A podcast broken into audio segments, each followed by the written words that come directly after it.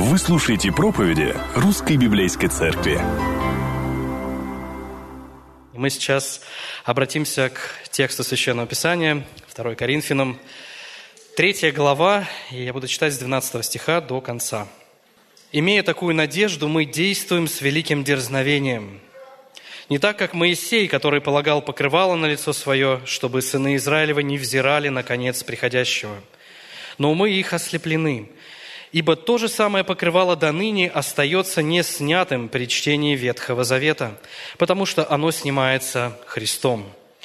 До ныне, когда они читают Моисея, покрывало лежит на, сер- на сердце их. Но когда обращаются к Господу, тогда это покрывало снимается. Господь есть Дух. А где Дух Господень, там свобода. Мы же все открытым лицом, как в зеркале, взирая на славу Господню, преображаемся в тот же образ от славы в славу, как от Господня Духа. Церковь Божия, давайте мы с вами помолимся. Отец Небесный, мы благодарим Тебя за возможность, за привилегию не только быть спасенными Тобою, но испытывать работу в наших сердцах. Господь, мы удивляемся тому, что Ты, великий Бог, даровал нам Твою возможность, что Ты живешь сам в сердцах. Господь, мы благодарим Тебя за то, что Ты, удивительный Бог, Бог всей Вселенной, находишь это необходимым, важным – прикасаться к жизням, к душам каждого из нас. Господь, мы молимся Тебе о том, чтобы сегодня Твое Слово, оно послужило бы этим инструментом, преображающим наши жизни. Господь, уповаем на Тебя, на Твою великую мудрость и милость. Наш Бог, хвала Тебе и слава. Аминь. Пожалуйста, присядьте, друзья. Когда я поделился со своей женой о том, о чем я собираюсь проповедовать, она говорит, слушай, у меня такое впечатление, что ты уже говорил эту проповедь. Я говорю, ну, в принципе, да. Почему? Потому что буквально все проповеди, они объединены одной темой. А, собственно говоря, как Бог нас меняет. Или каким образом вот происходит это сочетание Божьей благодати и нашей ответственности. Это такая большая тема, дисциплина благодати. И сегодня мы прочитали очень важный текст. И позвольте э, вначале небольшую цитату или э, небольшое вступление – Наверняка многие из вас читали или смотрели фильм, который называется «Пролетая над гнездом кукушки». Он, кстати, там собрал достаточно немало Оскаров. И действие там происходит в психологической лечебнице в штате Орегон. И вот один из э, героев этого романа – это индеец, полукровка по кличке э, Вождь Бромден. Он тоже является пациентом этой психологической клиники. Вот отец этого э, Бромдена, он был когда-то вождем небольшого индейского поселения – его споили белые люди для того, чтобы купить землю его племени. И вот сам Бромдон, он жил достаточно э, нормальной жизнью, играл в американский футбол, но постепенно, не выдержав давления общества, э, погубившего его отца, он стал и в конце концов попал вот в эту клинику. В психбольнице там творятся такие ужасные дела. Старшая медсестра Милдред, Милдред Рэйчел, она установила здесь строгие правила, которые ломают всех, кто им не подчиняется. И вот клиника, она похожа на такую корпорацию, где ты должен встроиться. Она заставляет тебя жить так, как нужно ей. И вот для того, чтобы э, Бромдону не прочистили мозги, не то чтобы не сделали ему лоботомию, он притворился глухим и немым. Вот таким послушным дурачком, который поддерживал этот образ в течение многих лет – Видя э, его, санитары используют его как бесплатную рабочую силу, заставляют мыть полы, зовя его вождь или вождь швабра. На него никто не обращает внимания. Э, даже тогда, когда они разговаривают о чем-то, они заставля... Э, не подозревают, что этот человек может все слышать и все понимать. И вот он оценивает все со своей точки зрения, и даже вот эта э, старшая медсестра, она не подозревает, что вождь притворяется. И вот э, цитатка небольшая. Вождь размышляет сам себе. Смеются. Потом слышу, шепчется у меня за спиной. Головы составили. Гудят черные машины. Гудят ненавистью, смертью, другими больничными секретами. Когда я рядом, все равно не побеспокоится говорить потише о своих злых секретах. Думают, я глухонемой. И все так думают. Хоть тут хватило хитрости их обмануть. Если чем помогла мне в этой грязной жизни половина индейской крови, то помогла быть хитрым. Все годы помогала. А в нашей жизни на самом деле э, прячется или прятался не только вождь, но немало количество людей. Обычно люди прячутся, потому что ну, по разным причинам. Кому-то стыдно за то, что он сделал, или за то, кто он есть. А, другие люди пытаются спрятаться, даже если какие-то удивительные вещи происходят в их жизни. В книге «Исход», 34 главе, есть удивительная история. Позвольте небольшую цитату оттуда я прочитаю. Книга «Исход», 34 э, глава. «Когда сходил Моисей с горы Синая, и две скрижали откровения были в руке у Моисея при сошествии его с горы, то Моисей не знал, что лицо его стало сиять лучами от всего того, что Бог говорил с ним. И увидел Моисей, Аарон, а, Моисей Аарон и все сыны Израилевы, и вот лицо его сияет, и боялись подойти к нему. И когда Моисей перестал разговаривать с ними, это дальше 33 стих, то положил на лицо свое покрывало. Когда же входил Моисей перед лицо Господа, чтобы говорить с ними, тогда снимал покрывало, доколе не выходил. А выйдя, пересказывал сынам Израилевым все, что заповедано было. И видели сыны Израилевы, что сияет лицо Моисеева, и Моисей опять полагал покрывало на лицо свое, доколе не входил говорить с ним, то есть с Богом. А, удивительная история. Моисей поднимается на гору Синай, и там в течение 40 дней он разговаривает с Богом. 40 дней и 40 ночей. И Бог дарует ему закон, предписание, установление. И в конце концов, Бог, как резюме, дарует ему вот эти вот э, каменные плиты, на которых он записал закон, скрижали, 10 заповедей. И вот вместе с этими каменными скрижалями Моисей спускается с горы Синай. И, конечно, он не подозревает, что происходит с его лицом. Но когда народ увидел его, то здесь написано, что люди боялись, боялись подойти. И именно из-за этого Моисей закрывает свое лицо покрывалом и не снимает его до тех пор, пока не входит в скинию собрания, чтобы говорить с Богом. И апостол Павел использует вот эту картину, что было с Моисеем, здесь во втором послании, послании, э, во втором э, послании к Коринфянам.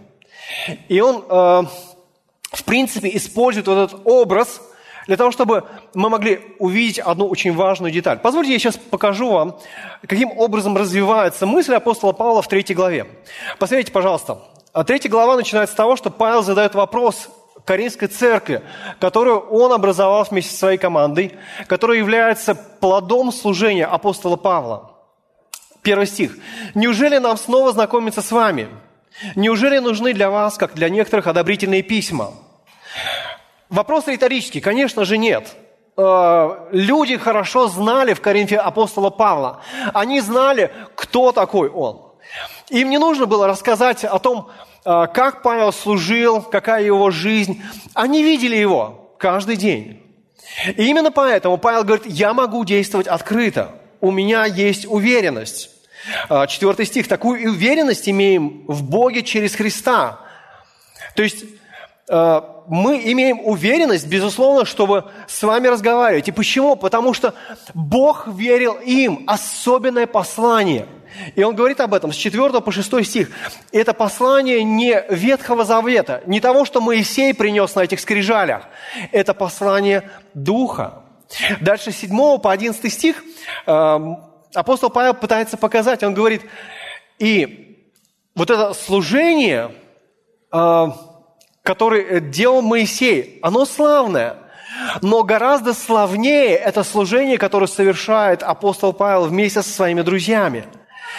И если это происходит, то весть о Христе, она должна приниматься. Естественно, что и вестник должен приниматься. И в конце концов, с 12 дальше по 18 стих апостол Павел показывает самого себя – Посмотрите, пожалуйста, он говорит опять, имея такую надежду, мы действуем с великим дерзновением не так, как Моисей. То есть Моисею нужно было закрывать свое лицо. Павел говорит, но мне не нужно закрывать мое лицо. У нас есть удивительная благая весть, которую мы принесли от Христа. А, повествование Духа. Моисею нужно было это сделать для того, чтобы, посмотрите, 13 стих, Моисей полагал покрывало на лицо свое, чтобы сыны Израилевы не взирали на конец приходящего. Или буквально, чтобы вот это вот сияние, которое хотя и проходит, чтобы сыны Израилевы его не видели. Хотя интересно, некоторые раввины, когда они толкуют исход 34 главу, они говорят, лицо Моисея сияло вплоть до конца его жизни. Но э, апостол Павел говорит, вот лицо Моисея, оно сияло, но все равно эта слава, она могла угаснуть, или она угасала. И для чего же тогда э, Моисей закрывал свое лицо? Посмотрите чуть дальше. Но умы их были ослеплены. И Павел здесь использует вот эту вот э, игру слов – Моисей покрывал лицо свое, потому что покрывало было на сердце людей. Сердце людей было ожесточено. Они не верили, они не хотели подчиниться Божьему Слову. И поэтому Моисей закрывал славу от них. В отличие от Моисея, апостол Павел говорит, на лице апостола Павла и его сотрудников нет никакой вуали, нет никакого покрывала, нет никакой маски. Он не закрывает Божию славу, которая отображается в нем. Почему? Потому что эта слава проявляется не только через лицо. Это слава, которая проявляется через всего человека. А когда я размышлял вот над э, вот этим текстом, я думал, ну как бы можно было бы озаглавить? И, и я размышлял о том, что тема вот вуали, она бы подошла только для женщины и только в таком мусульманском контексте. А, поэтому я назвал ее «Защитная маска больше не нужна», изменений не нужно скрывать. Некоторые братья так вот по-доброму покритиковали меня, но, пожалуйста, поймите, у меня нет здесь э, попытки какого-то хайпа. Я просто думал о том, как можно вот эту идею отразить лучше всего. Бог преображает верующего человека – и в отличие от Моисея, нам не нужно закрывать эту Божью работу. Наоборот, она должна быть понятной, ясной. Она должна, э, не должна быть игрой или фейком каким-то, но она должна показываться вот в глубинных таких проникновенных изменениях. И на самом деле Бог желает, чтобы мы с вами менялись. Посмотрите, пожалуйста, еще раз на 18 стих. Мы с вами остановимся сегодня на этом тексте и постараемся его просто вот шаг за шагом а, рассмотреть фактически из этого текста. Вот такие четыре пункта будут нашей, нашей проповеди. Мы же все открытым лицом, как в зеркале, взирая на славу Господню, преображаемся в тот же образ, от славы в славу, как от Господня Духа. Моисе... Э, в отличие от Моисея, апостол Павел говорит, у нас открытое лицо. Э, мы хотим, чтобы вот благотворная трансформация, которую Бог производит в нас, она была явна. Почему? Потому что это Божья работа. И верующий человек, он может или обязан даже испытывать эту работу. И вопрос, который у меня возникает, вопрос, я думаю, который должен был бы задать каждый человек, который читает этот текст – Хорошо, а как же вот эта вот благотворная трансформация, она должна происходить в вашей и в моей жизни? А, в этом тексте, по крайней мере, я хотел бы предложить таких четыре, четыре компонента, необходимых компонента для того, чтобы мы с вами испытывали эту трансформацию. Во-первых, источник, во-вторых, цель, в-третьих, прогресс и в-четвертых, сила. То есть источник, и мы с вами говорим о том, что соприкосновение с Божьей славой, во-вторых, цель это преобразование в образ Христа. А, в-третьих, это процесс от славы в славу. И в-четвертых, это тот, кто действует. Да, это сила. Мне кажется, что у меня не было никогда такого короткого конспекта, который сегодня будет здесь. Но вот четыре таких простых пункта. Итак, давайте мы с вами снова посмотрим на наш текст. Мы же все открытым лицом, как в зеркале, взирая на славу Господню. И здесь э, апостол Павел говорит, что трансформация, она не происходит, знаете, каким-то таким мистическим способом. Но после какой-то молитвы, особенной на вас, э, с возложением рук, или во время э, такого вдохновляющего вечера поклонения и хвалы. Нет. Он говорит, но мы все открытым лицом, как в зеркале, взирая на славу Господню. И вот эта фраза, как в зеркале, взирая на славу Господню, буквально здесь Павел использует всего одно слово. Катаптрудзамай. И фактически оно обозначает, я рассматриваю что-то в зеркало. В древности э, не было вот таких зеркал, которые сейчас у нас, использовали полированную медь или серебро. И вот когда вы смотрите вот в такое полированное зеркало или в полированную медь, а, конечно, вы можете видеть общий силуэт, очертания, но, может быть, не так ярко, как а, если бы вы посмотрели прямо на этот предмет.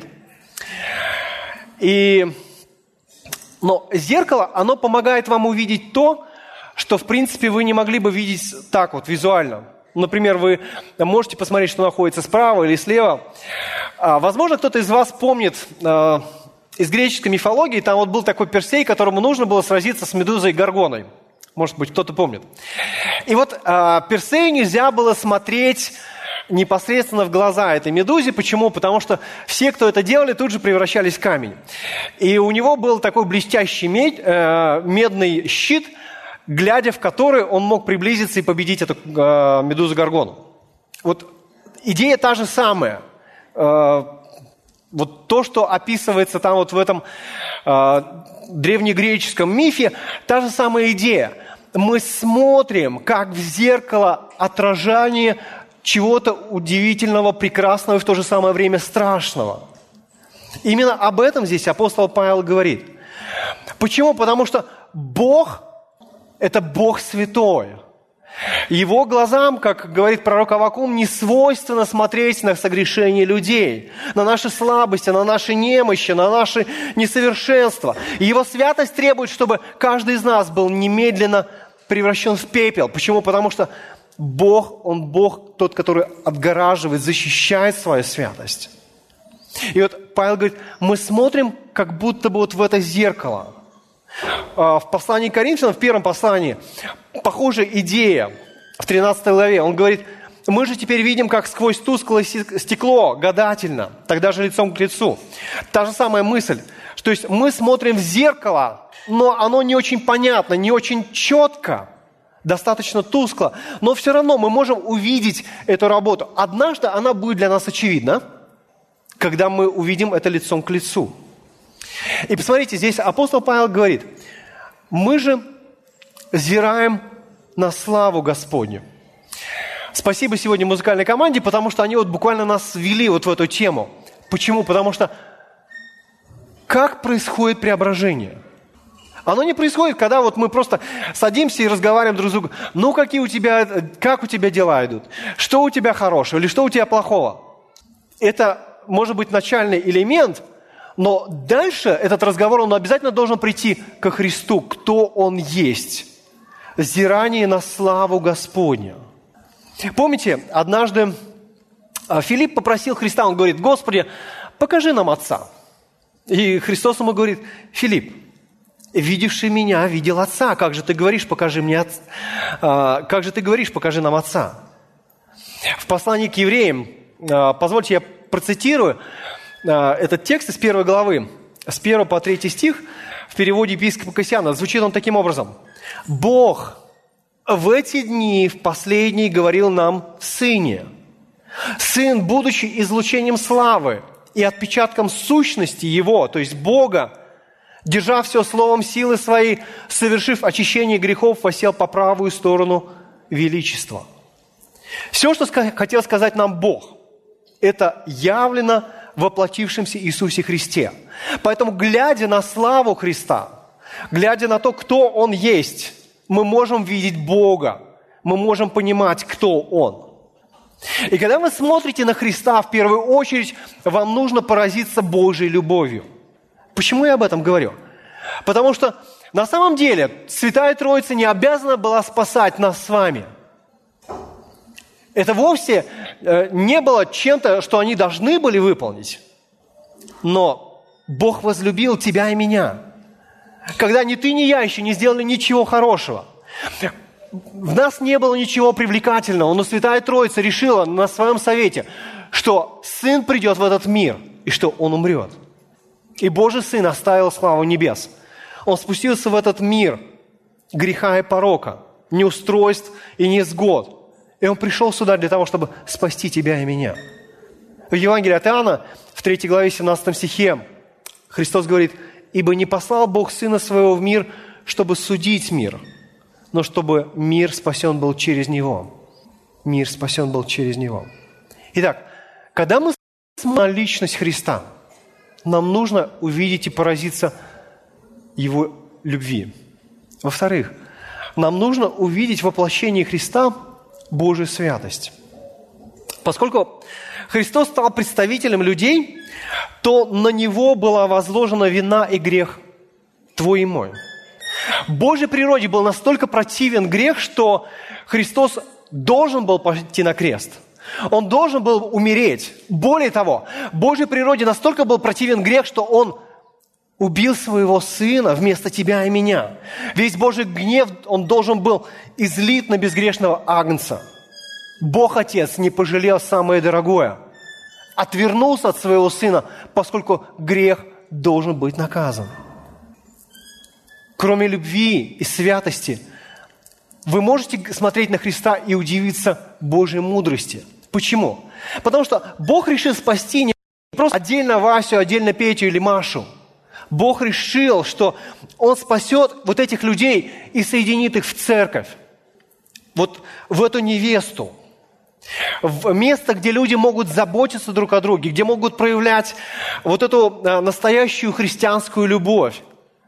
Теперь во Христе мы соединены вместе. Соединено небесное и земное. Благодаря Христу вот здесь мы стали наследниками Божьего Царства потому что жизнь его, она вменена нам.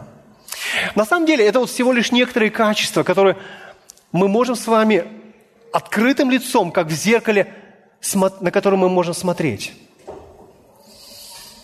И я понимаю, что вот в нашей церкви есть разные люди. И позвольте я сейчас обращусь вот к одной категории людей, которые, ну, может быть, сейчас слушают и думают, ну, хорошо, собственно говоря, что мне с этого?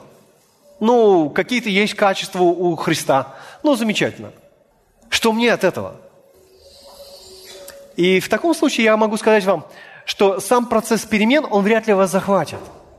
Почему? Потому что перемены возможны, когда ты смотришь на что-то, что тебя двигает, что тебя мотивирует. Если тебя Христос не мотивирует, но вряд ли есть что-то еще в этом мире, что могло бы тебя смотивировать к глубинным переменам.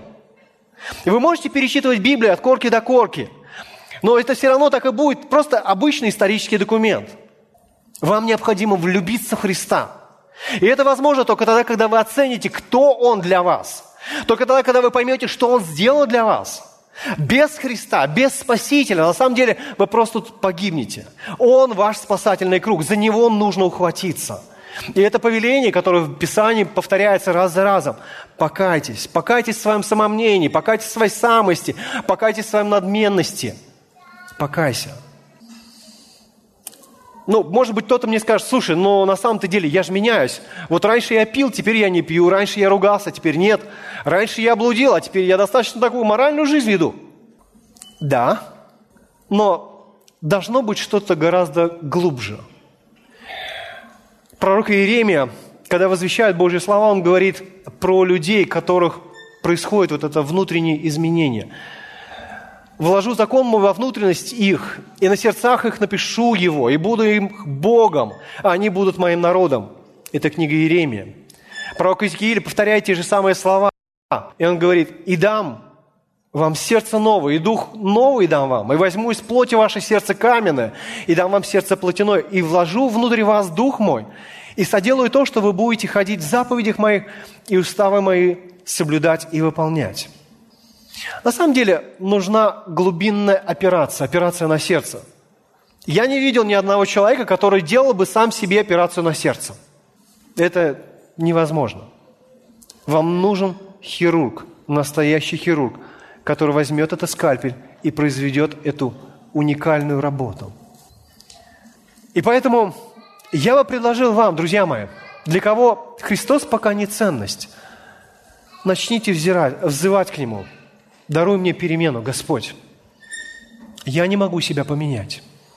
Господи, даруй мне вот эту вот внутреннюю святость. может быть, есть те, которые не уверены, а возрожден я, не возрожден, я не знаю, что со мной происходит. И тогда нужно начать, может быть, с самого первого шага. И он вот в чем заключается. Перестаньте уповать на собственную доблесть и ну, полагать, что вы такой хороший человек, что вы, в принципе, нормальный, что вы можете сами контролировать свою жизнь. Вам необходимо исповедовать свою нищету, нужду в Боге, исповедовать себя грешником и нужду в том, чтобы Бог пришел в вашу жизнь и стал бы управлять вашей жизнью. Вам нужно всецело положиться на Его искупление.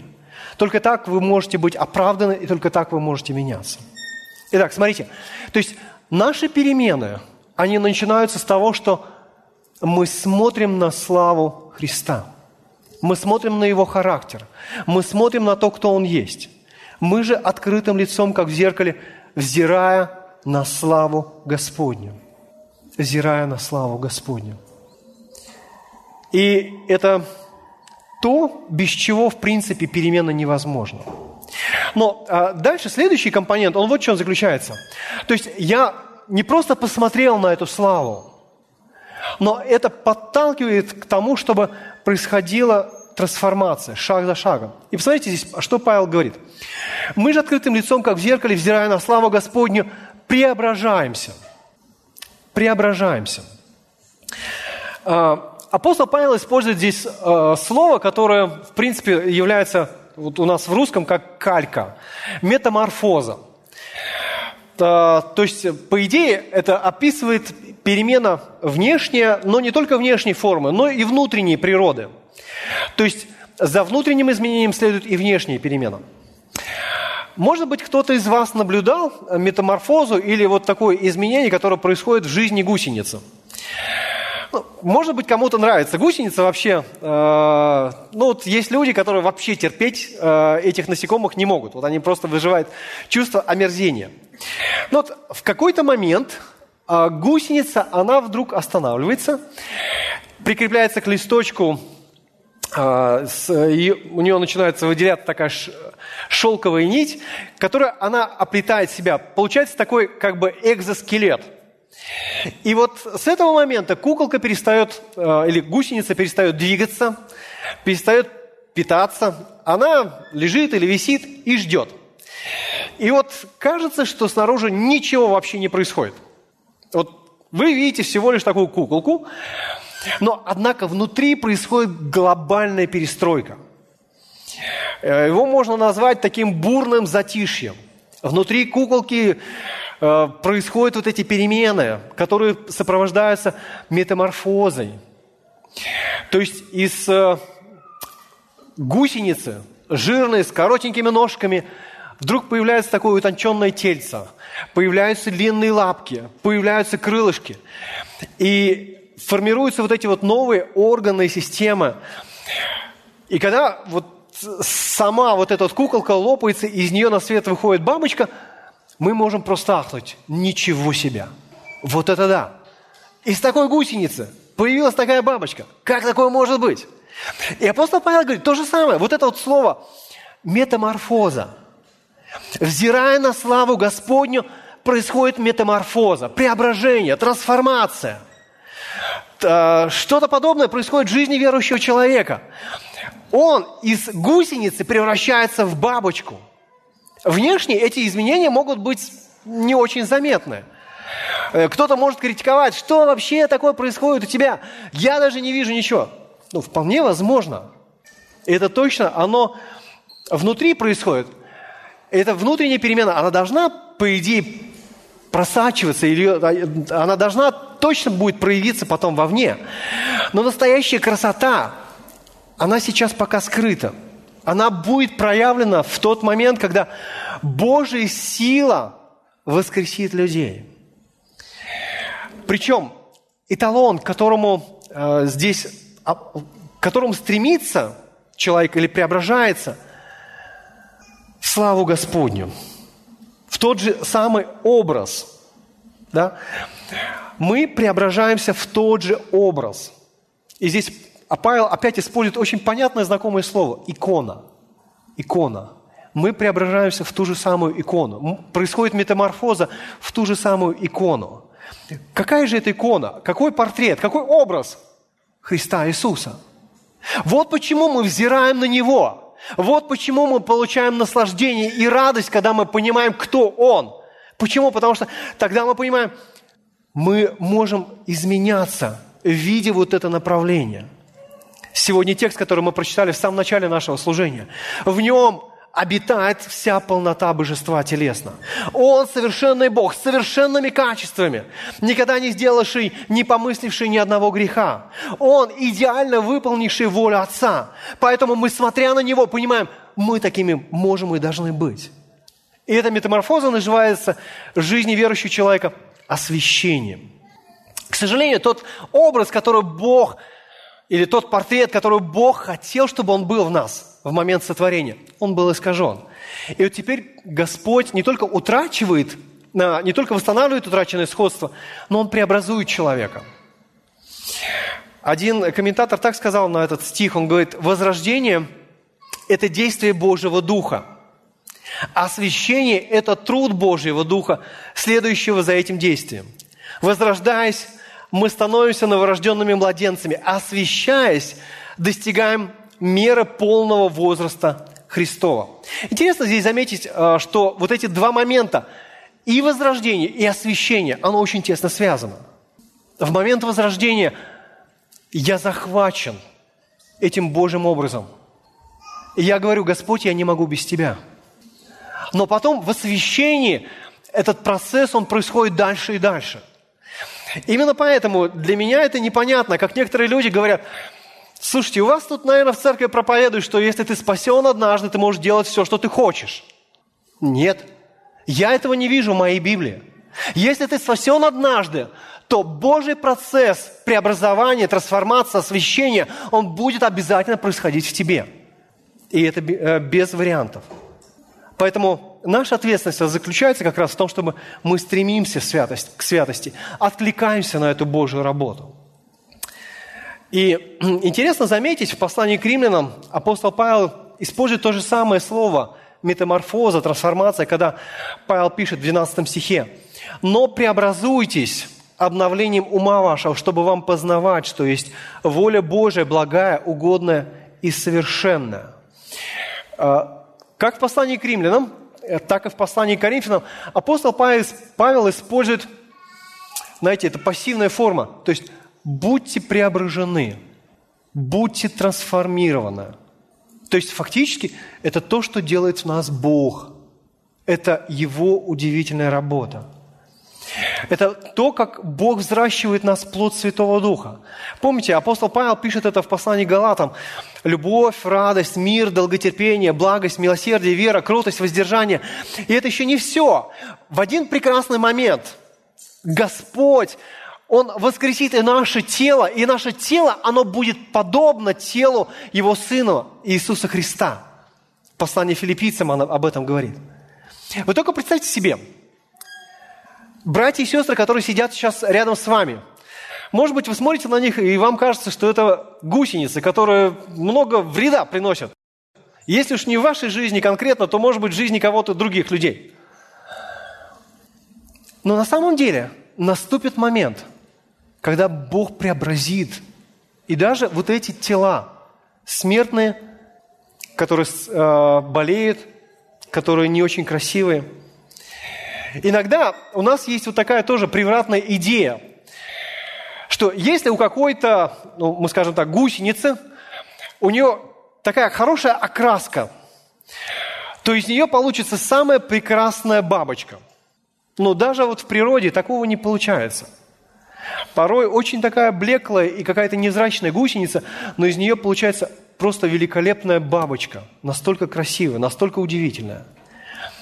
И несмотря на то, когда вы думаете о своих собственных способностях, талантах, э, сколько вы времени в церкви и прочее, прочее, друзья мои, не это должно быть основанием для того, чтобы мы могли так о себе даже мечтать, что будет с нами там в будущем – характер Христа.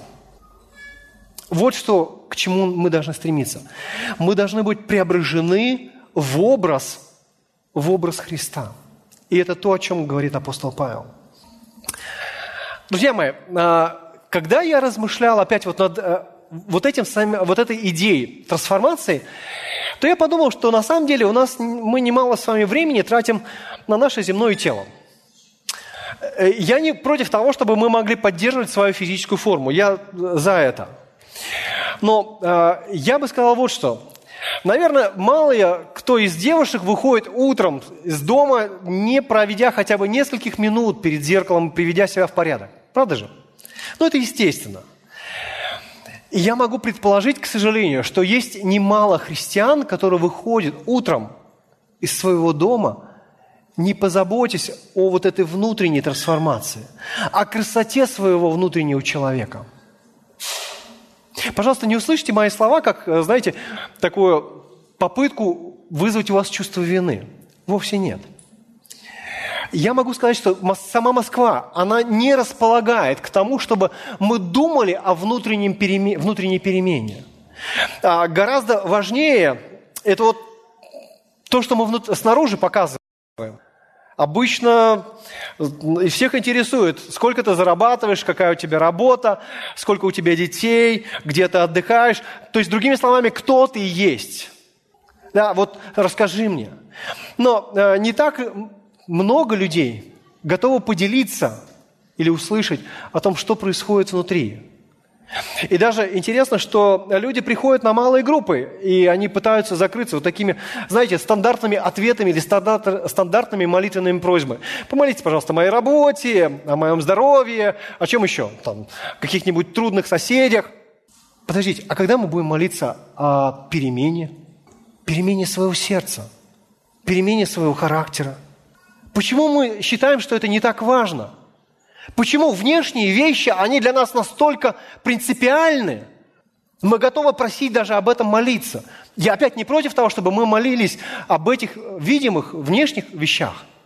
Но мы почему-то не молимся с таким же усердием о внутренних вещах.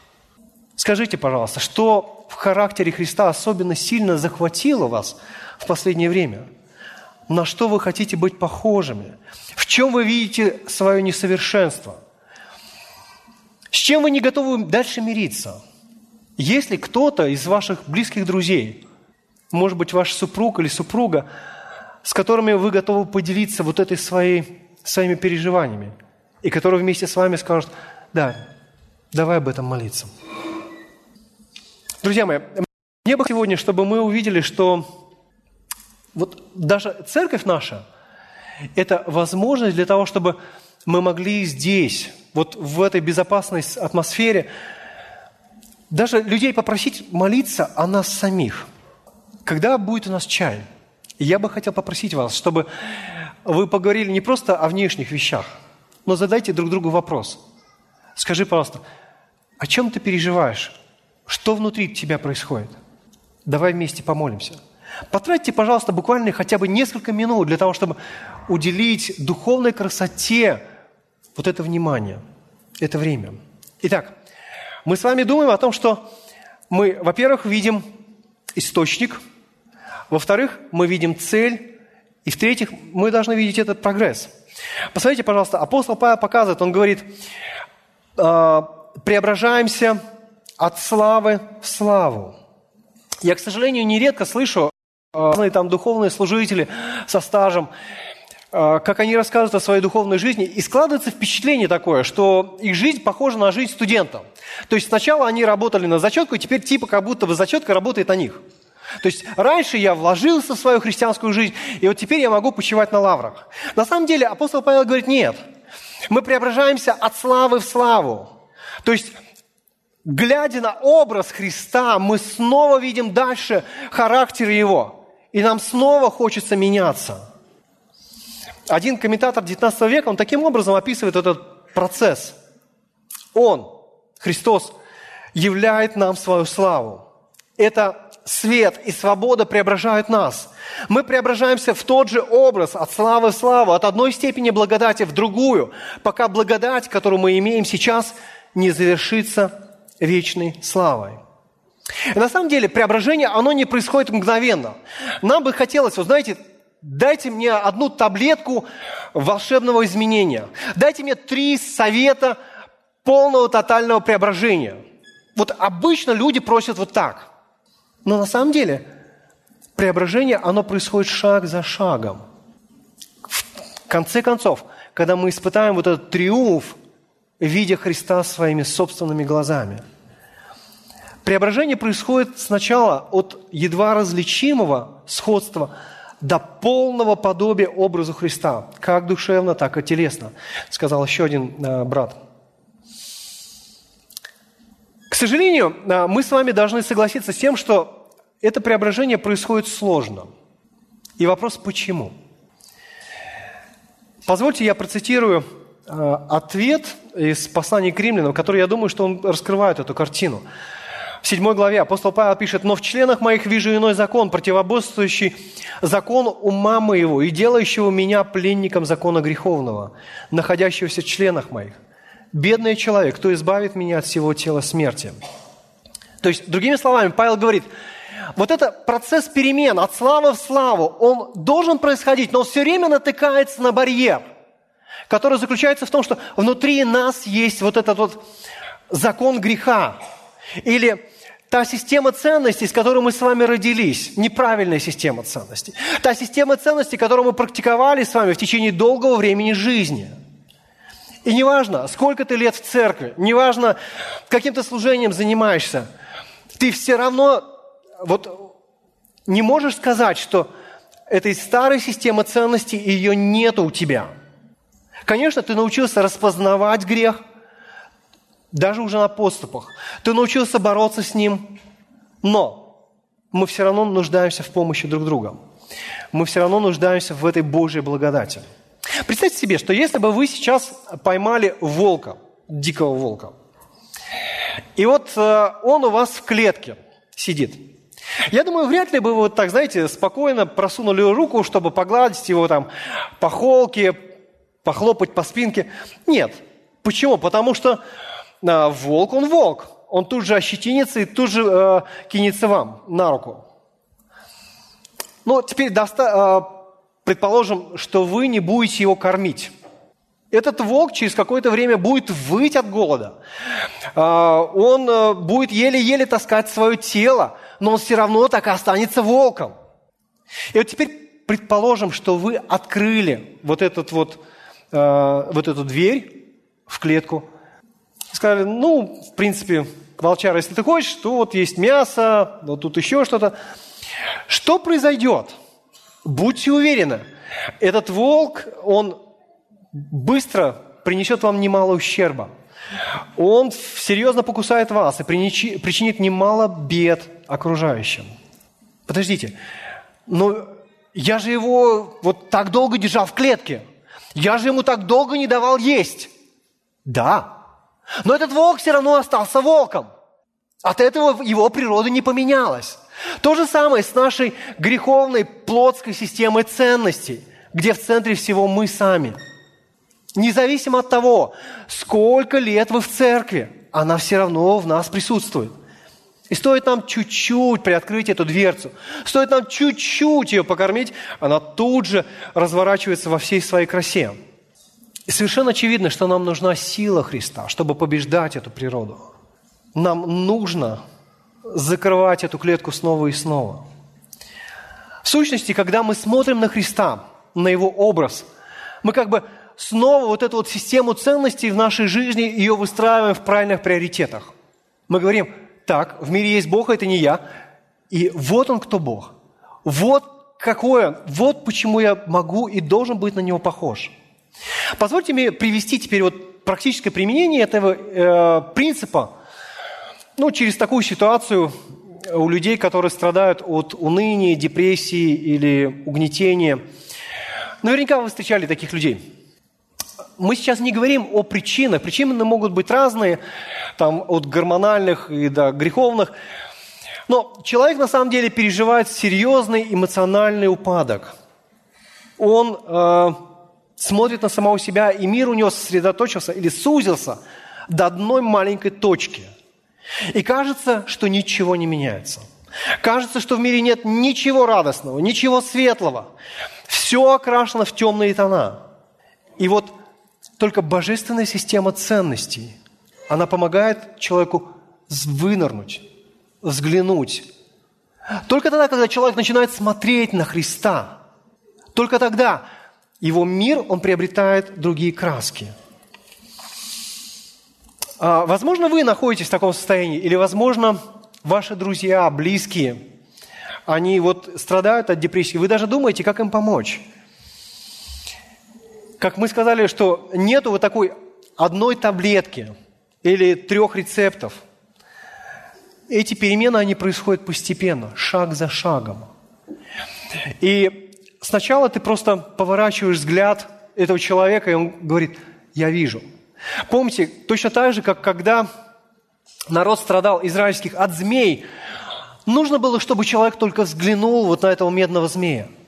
Похожая идея – повернуть голову, чтобы человек увидел Христа, куда ему нужно смотреть. Потом, слушай, ну смотри, ведь это Христос, это тот, кто умер за тебя – и человек получает, обретает надежду. А, это достаточно непросто, особенно тогда, когда человек уже привык думать вот в своей такой парадигме мышления, где он предъявляет претензии людям, Богу. И нужны усилия, чтобы переделать мышление, чтобы научиться смотреть на славу Господню, чтобы концентрироваться не просто на обычных видимых вещах, но на Боге. Но эти перемены возможны. Когда вы смотрите не на себя – но на Творца, на Христа, на Его славу. И когда мы смотрим на наш текст, мы видим, Павел говорит о себе, Павел говорит о своих сотрудниках. А Коринфянам он говорит, мы, мы все преображаемся. И эта перемена возможна. Возможно, независимо от того, где ты находишься, в каком состоянии сейчас. Эта перемена возможна для тебя. Взгляд на Спасителя поможет тебе не остановиться, а пойти дальше – понимание характера Бога поможет загнать вот этого разбушевавшегося волка в клетку. Э, вот это вот неверие, оно будет ограничено. И ты тогда научишься понимать Бога Его характер, кто Он есть. Итак, когда мы размышляем с вами в процессе перемен, мы понимаем, есть источник, мы понимаем с вами, есть цель, есть процесс, и в конце концов – есть сила. Посмотрите, пожалуйста, на окончание этого стиха. Мы же преображаемся, или в тот же образ от славы в славу, как от Господня Духа. И здесь некоторые комментаторы говорят, с помощью Господнего Духа. Но, в принципе, смысл остается тот же самый. Идея заключается вот в чем. Если собственными силами мы пытаемся изменить себя, у нас это может получиться ну, достаточно неплохо на уровне поведения, на уровне таких вот внешних мотиваций. Ну, когда тебе говорят, давай, ты сможешь, у тебя все получится, вперед. Ну, в принципе, вот на такой мотивации можно что-то даже сделать. Но когда тебе нужно свою мотивацию переломать, и ты понимаешь, что ты сейчас должен это сделать не ради себя, а ради Бога, вот эту перемену может достичь только Святой Дух, только Он. В послании Петра, первой главе, апостол Петр пишет, «Избранным по предвидению Бога Отца при освящении от Духа к послушанию, окроплению крови Иисуса Христа». Петр здесь интересно, он говорит, вся Троица, она участвует в процессе вашего спасения. Бог замыслил, Христос тебя окропил кровью, и Дух Святой очищает.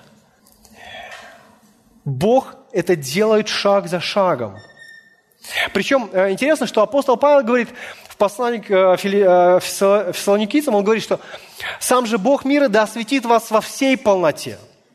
Интересно, что Богу нужно не просто там несколько воскресенья. Я хочу, чтобы ты вот эти вот время, вот это время его посвятил мне.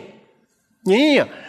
Во всей полноте как от Господнего Духа. То есть Бог желает вникнуть в то, что ты делаешь в пятницу вечером. Что ты смотришь в этот момент? Ему интересно, а, на что ты тратишь деньги, как ты разговариваешь со своей э, тещей или свекром. То есть, что происходит, когда ты смотришь соцсети, о чем ты мечтаешь. Духу Святому интересно это. И точно нам нужен не человек. Почему? Потому что если бы нам нужен был человек, или если бы человек был движителем этого процесса, то это бы все скоро закончилось. Ну, на самом деле, а, мы достаточно недисциплинированы с вами. Мы близоруки, а, мы легко можем маскировать наши грехи под какие-то такие вот правильные слова, правильные заявления. Только Дух Святой, Он будет работать с теми частями или сферами вашей жизни, которые сейчас больше всего нуждаются в перемене. Дух Святой не остановится. Он будет продолжать эту работу шаг за шагом. Возможно, кто-то говорит, о, так э, классно же. То есть Дух Святой меня меняет. Значит, все спокойно. Э, если со мной ничего не происходит, то кто в этом виноват? Ну, Бог, конечно. Я-то что тут при чем? Я же не могу себя поменять, поэтому Бог виноват. На самом деле, один человек сказал, мы не должны успокаиваться, если не познаем на своем личном опыте преображающую силу Евангелия. Через действие Святого Духа, приводящего нас в соответствии с характером и целями славного Евангелия нашего Господа и Спасителя Иисуса Христа. Мы не можем с вами успокоиться. Типа сказать, а, у меня ничего не происходит. Ну, подумаешь. Нет. Если у тебя произошла стагнация, то что-то не в порядке с тобой. Что-то не так. Помните, в э, послании филиппийцам апостол Павел пишет следующий э, текст. 12-13 стихи 2 главы. «Со страхом и трепетом совершайте свое спасение». Почему? Потому что Бог производит в вас и хотение и действия по своему благоволению. Сначала повеление «совершай», «совершай спасение». То есть прикладывай все усилия для того, чтобы освободиться от греха, потому что Бог производит в тебе эту работу. И Бог дает нам средства для того, чтобы мы могли это сделать. Иногда нам эти средства очень не нравятся. Для кого-то это болезнь, неприятности какие-то на работе. Это может быть даже обличение со стороны нашего брата или сестры. Нам не нравится, когда нас обличают. Нам не нравится, когда у нас трудности. Но Бог использует эти моменты для того, чтобы работать с нами. Мы бы даже хотели закрыться от всего этого – но Бог говорит, не-не, это моя работа с тобой. Стой. Другие э, инструменты, они достаточно понятные. Это Писание, молитва, размышление, пост. Господь затрагивает наше сердце, когда мы приходим на малую группу, когда мы слушаем Слово Божие. Когда мы здесь вместе с вами поклоняемся Богу в пении. Бог прикасается к нам. И просто вопрос, насколько мы послушны Духу Святому. Братья мои и сестры, раз Бог решил использовать разные средства для того, чтобы менять нас, Дух Святой решил это использовать в вашей жизни, то просто перестаньте мешать Ему. Пожалуйста, перестаньте. А, в чем может быть вот это ваше преткновение или как вы можете мешать? Когда вы начинаете сравнивать свою жизнь с жизнью кого-то, кто рядом с вами, и вы говорите, ну подождите, но вот они же тоже грешат, и им почему-то ничего не происходит с ними. А почему вот все со мной, вот все эти неприятности? Или почему ты мне это выговариваешь? Нет. Сконцентрируйся на том, что делает Бог с тобой сегодня и сейчас. Подумай о том, что Бог сейчас меняет в тебе. Здесь э, апостол Павел говорит, мы преображаемся как от Господнего Духа или с Господним Духом, с помощью э, Господнего Духа. То есть Господь, Он конкретно действует с тобой сегодня и сейчас. И, к сожалению, мы можем упустить Его работу из нашей жизни. Мы можем быть сосредоточены на внешнем, как мы уже говорили с вами. Не отдавать приоритет внутреннему. И тогда вы не можете понимать ясно, что Господь сейчас производит в вашей жизни. Следовательно, вы не будете к этому прикладывать никаких сил. Я бы хотел попросить вас, чтобы, когда вы придете домой и будете сегодня вечером молиться, пожалуйста, обозначьте, по крайней мере, одну сферу вашей жизни, в которой Бог работает сейчас. Одну сферу вашей жизни.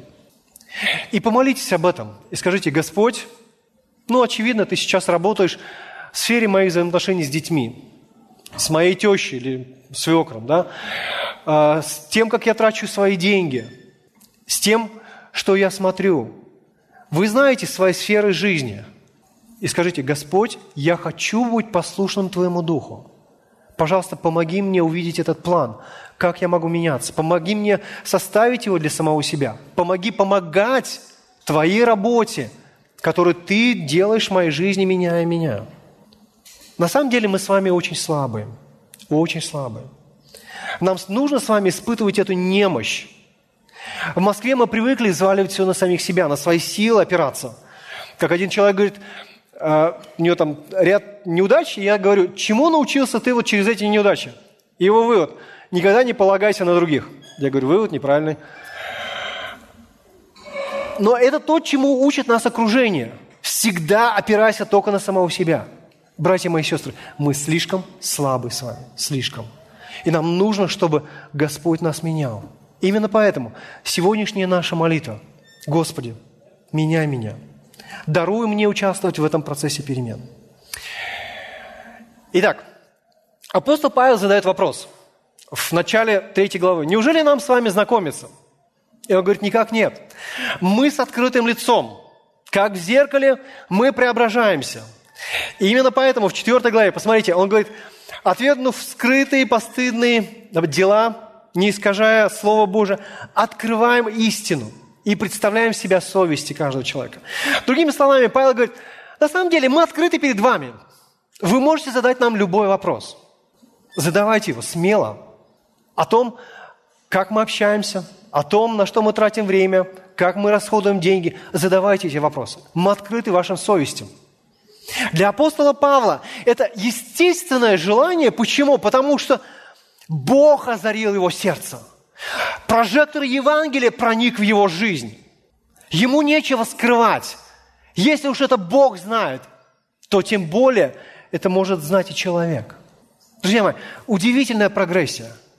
Поскольку Бог прикоснулся, поскольку Бог меняет, поскольку есть этот процесс, то мне не нужна защитная маска.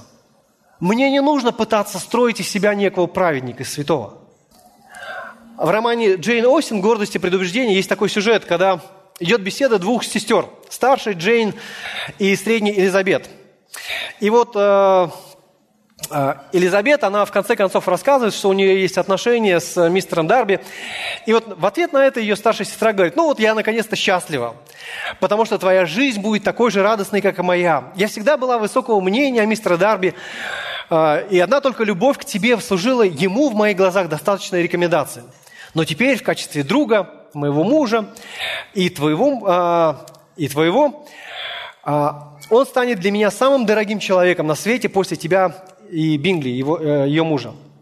Ну, Лизи, вот, собственно говоря, ради чего я читаю эту цитату? Откуда в тебе столько лукавства? Оказывается, ты от меня столько очень много скрывала. Я ведь почти ничего не знала. Что произошло в Пемберли, а, в Лэмптоне – мне все это э, известно, я узнавала только от других. И вот тогда вот ее сестра, она объясняла, почему это произошло, почему она это скрывала. Но теперь, когда ее отношения с мистером Дарби, они стали вполне понятны, ясны, она не, не должна это скрывать. Нету никакой защитной маски. Друзья мои, когда Христос наполняет сердце наше, когда происходит этот процесс преображения – когда свет Евангелия проникает в наше сердце, нам не нужно защищаться. Мы можем вполне разговаривать о своих радостях и о своих сложностях. Почему? Потому что мы влюблены в Спасителя, и мы хотим видеть этот процесс перемен в себе. И хотим помогать моему брату или сестре, чтобы этот процесс перемен также происходил в их жизни. мне бы хотелось предложить, чтобы мы об этом помолились с вами. Помолимся. Господи наш Боже, мы приходим к Тебе. Благодарим Тебя за привилегию быть Твоими детьми. Благодарим Тебя за то, что Ты открылся нам, и Твой свет Евангелия проник в нашу жизнь, когда мы были в темноте, когда мы не искали Тебя. Господь, но Ты прикоснулся к сердцу, Ты прикоснулся к этим внутренним струнам для того, чтобы мы менялись ради Тебя – Господь, мы благодарим Тебя за то, что Ты хочешь сделать нас похожими на Сына Твоего Иисуса Христа. Господи, и мы молимся Тебе, даруй нам каждый день, каждый миг видеть эту работу, удивительную работу преображения, трансформации в нашей жизни. Да, мы ее сейчас не видим в полноте. Однажды она наступит. Ты воскресишь и наше бренное тело. Ты соделаешь его похожим на тело Сына Твоего Иисуса Христа. Тогда мы увидим всю Твою благодать, которую Ты совершил в нас, во всей ее силе, во всем ее многообразии. Господи, но до сего момента просим Тебя, благослови нас, даруй нам Твою помощь, даруй нам Твою благодать, даруй нам участвовать в жизни друг друга, чтобы в конце концов мы восхитились Твоей работой, чтобы принесли Тебе славу, потому что Ты достоин этого. Наш Бог, Отец и Сын и Святой Дух. Аминь.